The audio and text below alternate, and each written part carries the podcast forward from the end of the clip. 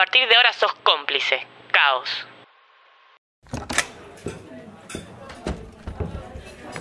Hola, ¿cómo estás? Soy Heraldo. Vení, sentate. Permiso. Gracias. El otro día alcanzamos con el auto a unos amigos a la estación de Seiza y para un viaje había cargado una carpeta de R.E.M. en el auto. Lo puse mientras íbamos a la estación y pitó charlas sobre qué buena banda y que la voz del cantante que se llama Mike Stipe no puede ser tan zarpada. Bueno, el tema que escuchamos fue este, What's the Frequency Kenneth.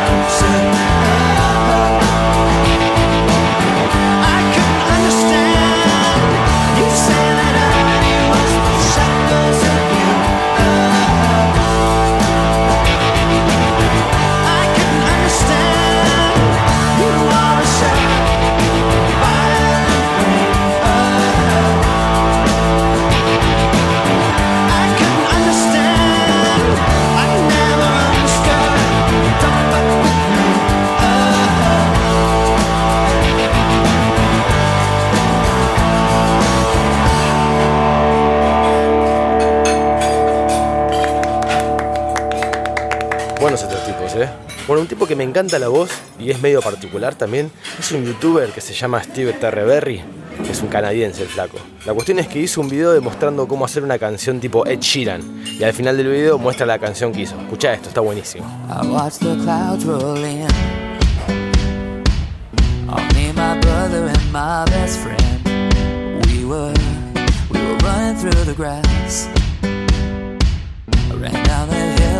I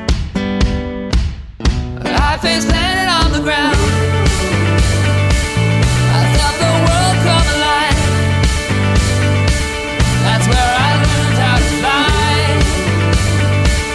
But I won't take flight without you by my side. So I'll just wait on the ground. That's where I'll be found. Until the next train comes around.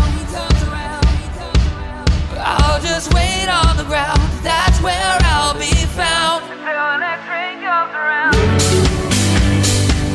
That's where I'll be found.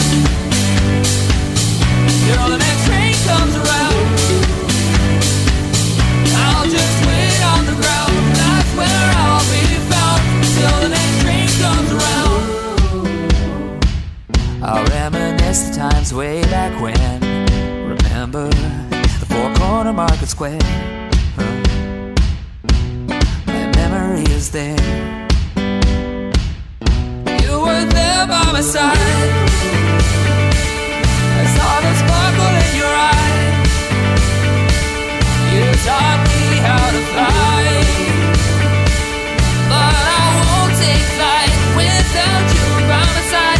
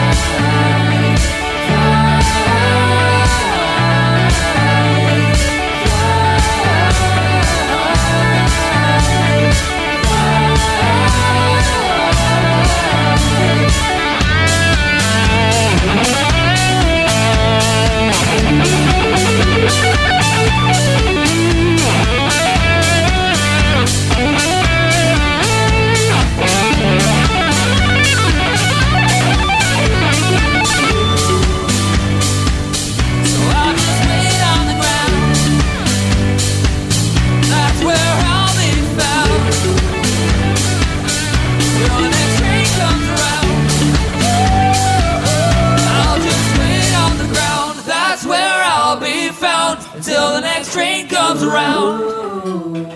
Eh, ¿Te puedo pedir unas papas fritas con provenzal, por favor? ¿Cómo no? Gracias. Bueno, de la época de R.E.M., otra artista que hacía esos temas que te hacen cantar era Alanis Morissette, canadiense también, ¿eh? Y esto es del disco Jagged Little Pill, Ironic. An old man turned 98. He won the lottery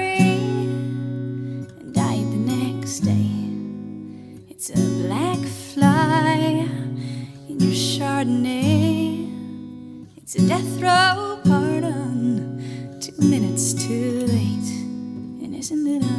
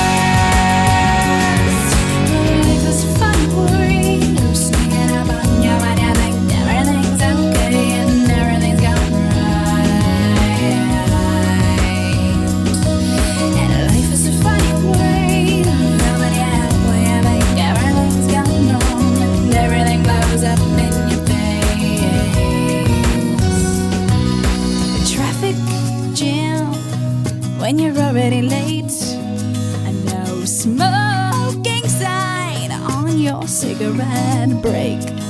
It's like 10,000 spoons when all you need is a knife.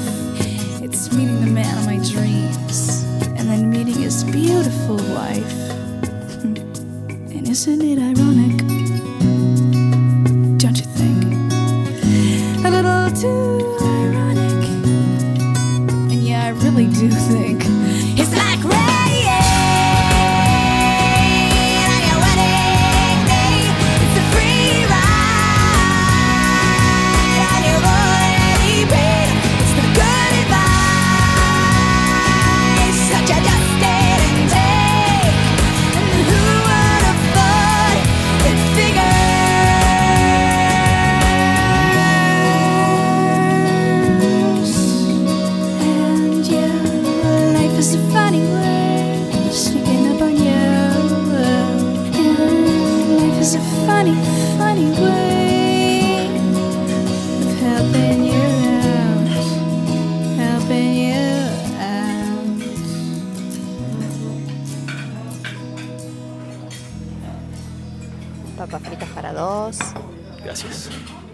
Escúchame, me tengo que ir. Te dejo las papas.